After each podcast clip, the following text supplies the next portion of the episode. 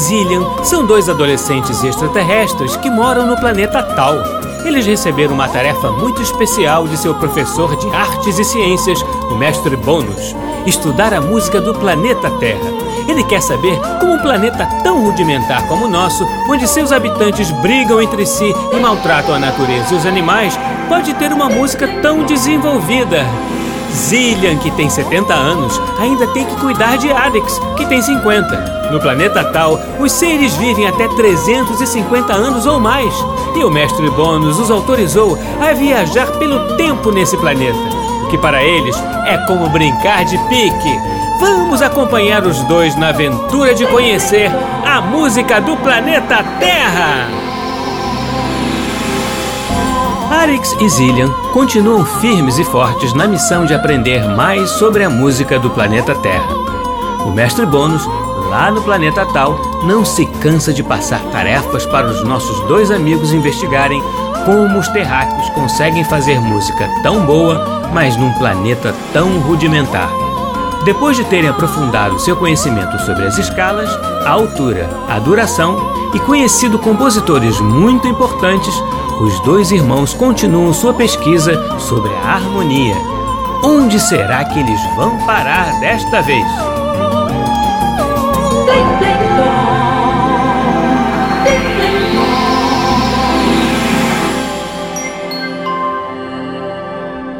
Já podemos começar a segunda parte da nossa pesquisa de campo, Zillian? Podemos, Arix, mas eu só queria revisar uns pontos aqui. Quais? Ouvimos o canto-chão e concluímos que ele tem apenas uma voz. Depois, conhecemos o órgão, com uma voz sobre uma nota pedal. Também passamos pela polifonia, com a superposição de várias vozes. Sim, com destaque para contraponto palestrinense, que desaguou nas fugas obras-primas do Sr. Bar. Isso mesmo, Arix.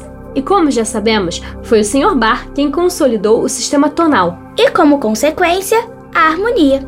Isso quer dizer que chegou a hora de reencontrarmos o Sr. Bar. Ainda não vai ser dessa vez, Arix. O mestre Bônus programou nosso encontro com o Sr. Handel e não o Sr. Bar, mesmo com eles vivendo na mesma época. Não sei o que se passa com o mestre Bônus. Ele nunca programa nossas tarefas para reencontrarmos o Sr. Bar. Em compensação, Arix, finalmente iremos ouvir o Aleluia do Sr. Handel. Aleluia! Você realmente está adquirindo algumas características terráqueas, Arix. Primeiro empatia, depois humor. É que depois de tantos aleluias na nossa última tarefa, nem acreditei que conseguimos chegar no aleluia final. É para dar graças realmente. Ai, Arix. Bem, já vou colocar nossas coordenadas para a Inglaterra, certo? Seu pensamento lógico está correto, mas não é para lá que vamos. Vamos para onde então? Seguimos para um país próximo à Inglaterra, chamado Irlanda, na cidade de Dublin, onde a obra estreou em 1742. E por que a peça foi tocada lá pela primeira vez? Diz aqui no chip que a apresentação tinha o objetivo de levantar fundos para a caridade, ou seja, conseguir recursos para ajudar os mais necessitados de uma região. Interessante. Uma boa ação dos terráqueos. Então vamos nos transmutar.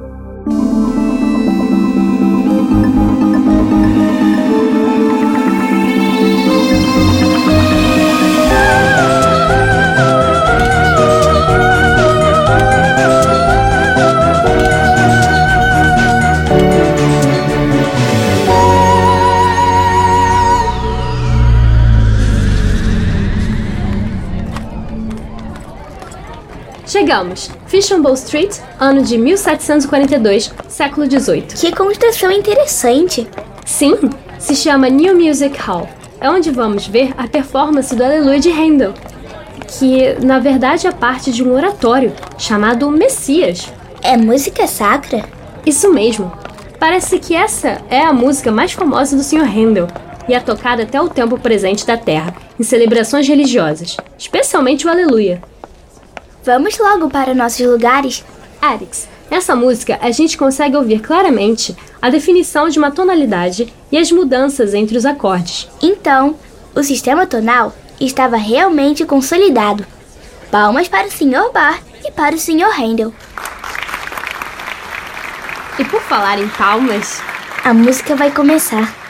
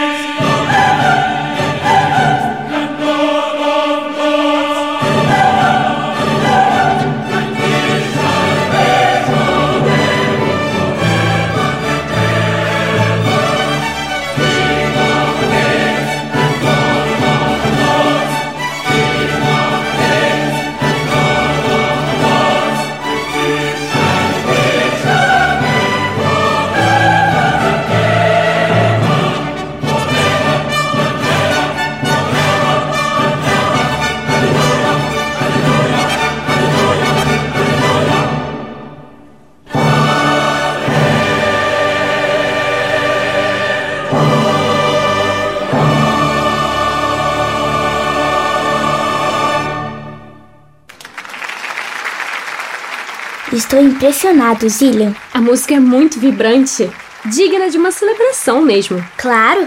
E o Sr. Handel realmente consegue fazer música para várias situações: para fogos de artifício, coroações, passeios no rio, missas. E a gente que achava que os terráqueos não eram criativos. Quanto à habilidade de compositor do Sr. Handel, não há dúvida.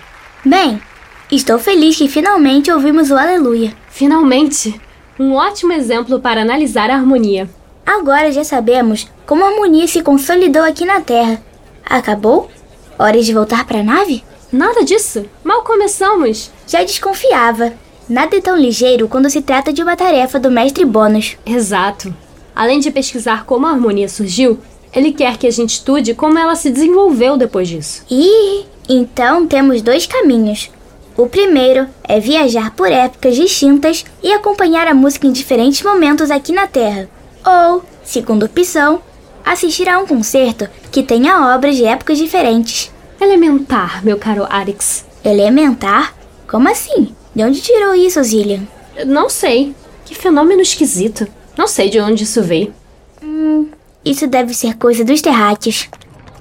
Enfim, vamos ver nosso roteiro de viagem.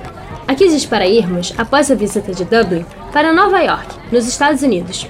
O objetivo é assistir um concerto da Orquestra Filarmônica da cidade, regida pelo maestro Leonard Bernstein. Então, será a segunda opção. Assistiremos a uma apresentação.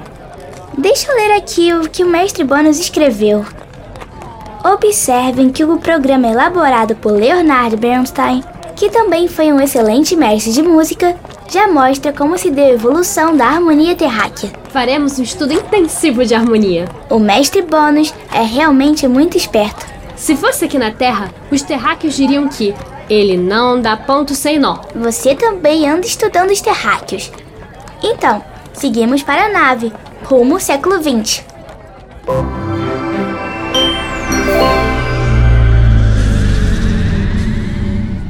Os terráqueos constroem teatros muito bonitos. Em que ano estamos mesmo? 1960. Quase o tempo presente na Terra. O Sr. Bernstein ainda está vivo? Não, ele faleceu em 1990.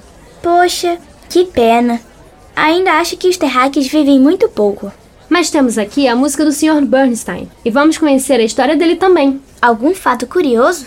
Sim, a começar pela estreia dele como regente. O que houve?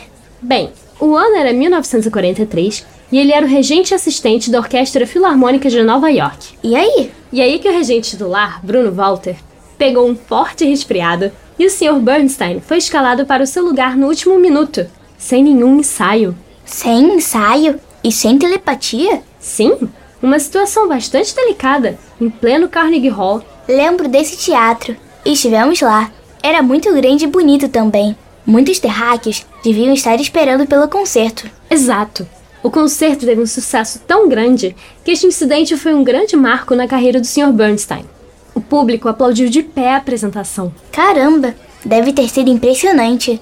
O que mais ele fez quando esteve por aqui? Parece que ele foi um educador também. Ele era professor? Como mestre bônus? Ele deu aulas em universidades aqui no planeta. Mas ele também ficou conhecido por fazer programas didáticos na televisão. Televisão? Sim, uma forma elementar de comunicação visual terráquea. Como cinema? Mais ou menos. A ideia da televisão é ter uma tela menor do que a do cinema dentro das habitações dos terráqueos. Nessa tela passam vários conteúdos. Inclusive apresentações musicais? Sim.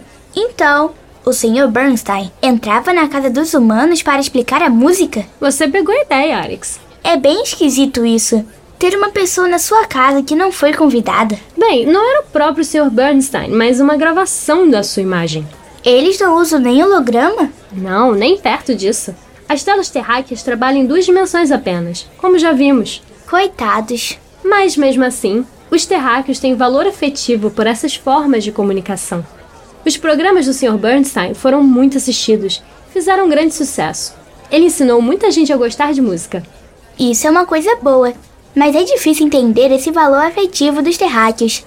Eles são muito apegados. Aos poucos vamos entendendo mais. Bem aos poucos mesmo. Aqui no chip diz que o Sr. Bernstein também foi compositor. Ele escreveu música de câmara, música para orquestras, óperas, musicais e trilhas sonoras para filmes. Hum, trabalhos bem diferentes. Uma de suas obras mais marcantes é West Side Story, um musical inspirado em um livro clássico chamado Romeu e Julieta, de William Shakespeare. Sim, o mesmo escritor que inspirou o Sr. Mendelssohn. Exatamente. Vamos ouvir o West Side Story hoje? Gosto muito do que é inspirado na obra do Sr. William Shakespeare. Vamos ver. Hoje é dia de ver o Sr. Bernstein regente, ou seja, nenhuma obra de sua autoria no programa. Vou anotar isso e pedir ao mestre Bônus para a gente assistir uma obra dele. Oba, bem pensado, Zílio. Então, o que teremos hoje afinal? Começamos pelo prelúdio do terceiro ato, da ópera Lohengrin, de Wagner. Que nome comprido. Vamos ouvir.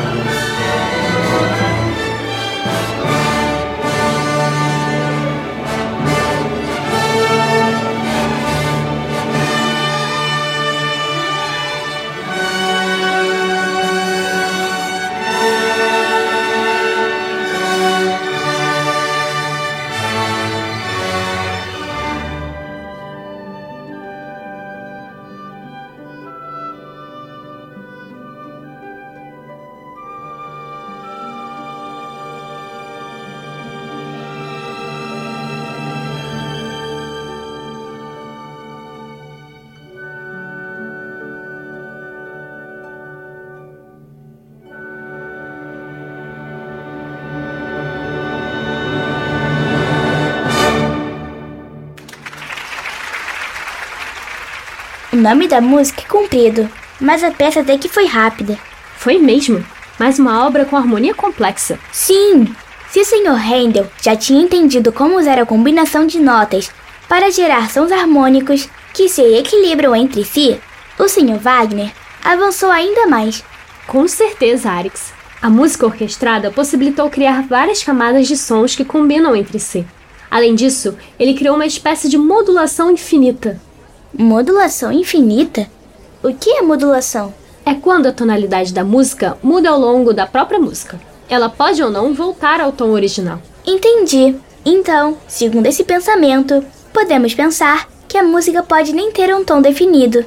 O tom original pode se perder. De alguma maneira, sim. Mas o mais impressionante é que, apesar disso, a harmonia continua presente. Verdade, Zilha. Complexo mesmo. Vamos parar o tempo para conversar sobre a próxima música? É para já. Qual a sua dúvida, Arix? Às vezes, nos concertos dos terráqueos, há um intervalo entre uma música e a outra. Mas, às vezes não. Então quero saber mais detalhes da próxima peça antes dela começar. Você está se saindo um aluno muito aplicado. Nosso próximo compositor é Gustav Mahler, com a Adagieto de sua Quinta Sinfonia. Os nomes das peças são muito incomuns. Sim, os nomes são geralmente importados de outras línguas terráqueas. Aqui se fala muitas? Sim, cada região tem a sua. E a maioria dos humanos não fala mais do que sua própria língua. Deve ser por isso que brigam tanto. Enfim, você é que tem um chip. O que tem de especial nessa obra? Parece que a Quinta Sinfonia do Sr. Mahler o deixou muito frustrado, porque as pessoas do seu tempo não entenderam. Por quê? Era falta de estudo musical? Bem, não sei dizer. O Sr. Mahler compôs uma sinfonia pouco convencional, com uma atmosfera musical um pouco sombria. Já sei. O Sr. Mahler fez algo diferente. Os terráqueos, por definição, demoram a aceitar e entender mudanças. Enquanto isso, a sinfonia foi considerada uma peça menor. Já vimos isso acontecer antes. Verdade, Arix. O Sr. Mahler também foi um grande regente. Ele sabia o que estava fazendo. E o que mais? Bem, acho que agora podemos voltar para ouvir a música e dar nossas impressões depois. Está bem.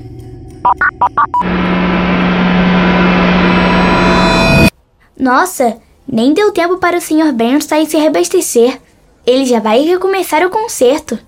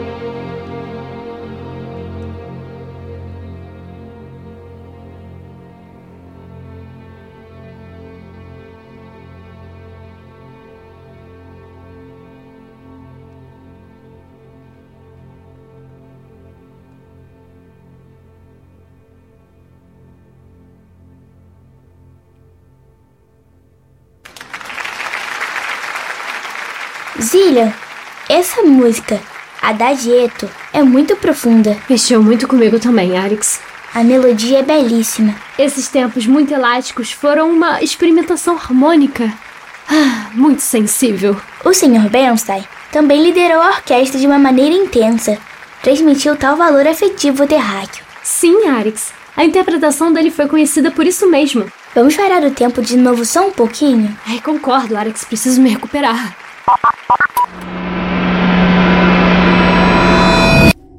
O mestre Bônus é terrível. Ué? Por que, Arix? Porque mesmo quando ele bota a gente no meio de canhões para ouvir uma música, ele faz a gente sentir umas sensações às quais não estamos acostumados. Mestre Bônus não tem só senso de humor, tem sensibilidade também. Então, qual será a próxima música? Hum. Será a última música do concerto. Se chama A Valsa. E é de autoria do Sr. Ravel, Arix. Uma simpatia, Sr. Ravel. Saudade do Conservatório de Paris e de dar um tchauzinho para os terráqueos. É, faz tempo que não interagimos diretamente com eles. Já sabemos que o Sr. Ravel foi um inovador. Buscou novas formas de expressão musical. Até se inspirou na música oriental, e as danças foram marcantes em suas obras. Além de a valsa, o bolero é uma de suas obras mais populares. Grande compositor e grande orquestrador, segundo o que acabei de ver na nossa pesquisa. A valsa é uma peça que tem as características de uma valsa da música dançante, por exemplo, com um compasso ternário, mas ela é maior que isso. Possui flexibilidade da melodia, riqueza da harmonia, marcas da música de Ravel. Assim como seu grande amigo Debussy, ele expandiu os limites da harmonia. Li aqui que ele teve a composição interrompida. É isso mesmo? É isso mesmo. O Sr. Ravel se alistou no exército durante a Primeira Guerra Mundial e concluiu a obra depois que voltou da batalha. Guerra Mundial? Quer dizer que o planeta Terra inteiro entrou em guerra? Pelo visto, uma boa parte do planeta. E o Sr. Ravel voltou inteiro da guerra? Sim, com todos os pedaços do corpo. Que sorte! Mas tenho certeza que um evento dessa proporção deve ter marcado a música dele. Concordo, Arix. Mas já está na hora da gente voltar. Está mesmo, Zillian. Já falamos muito. Está na hora de ouvir.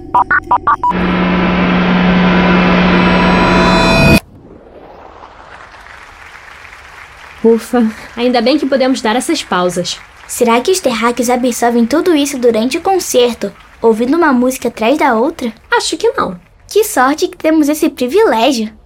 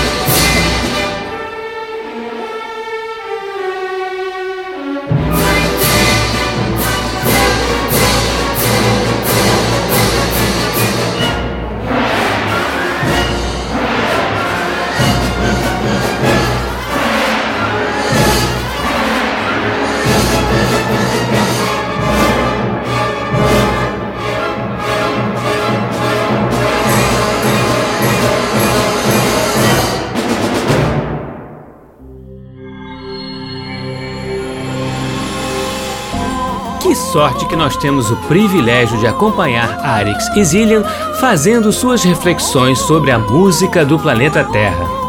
Depois de duas tarefas investigando a harmonia, nossos amigos acompanharam a história e a evolução do conceito, assim como as músicas de grandes compositores terráqueos que já conheciam e admiravam.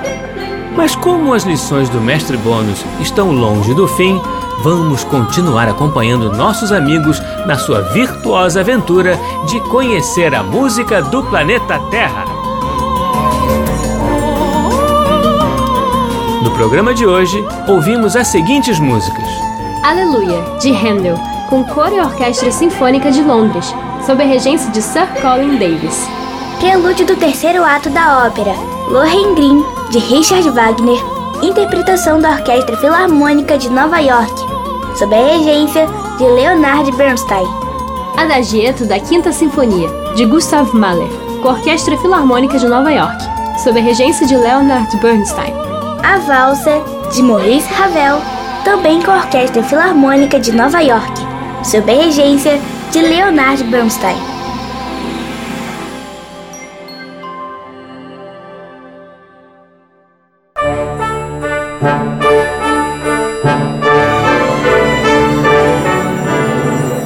Programa Blim Blim Blom é uma criação de Tim Rescala. É escrito por mim, Maíra de Assis e Isabela Rescalo. Sonoplastia, Silas Mendes e Bruno Jardim no arquivo digital.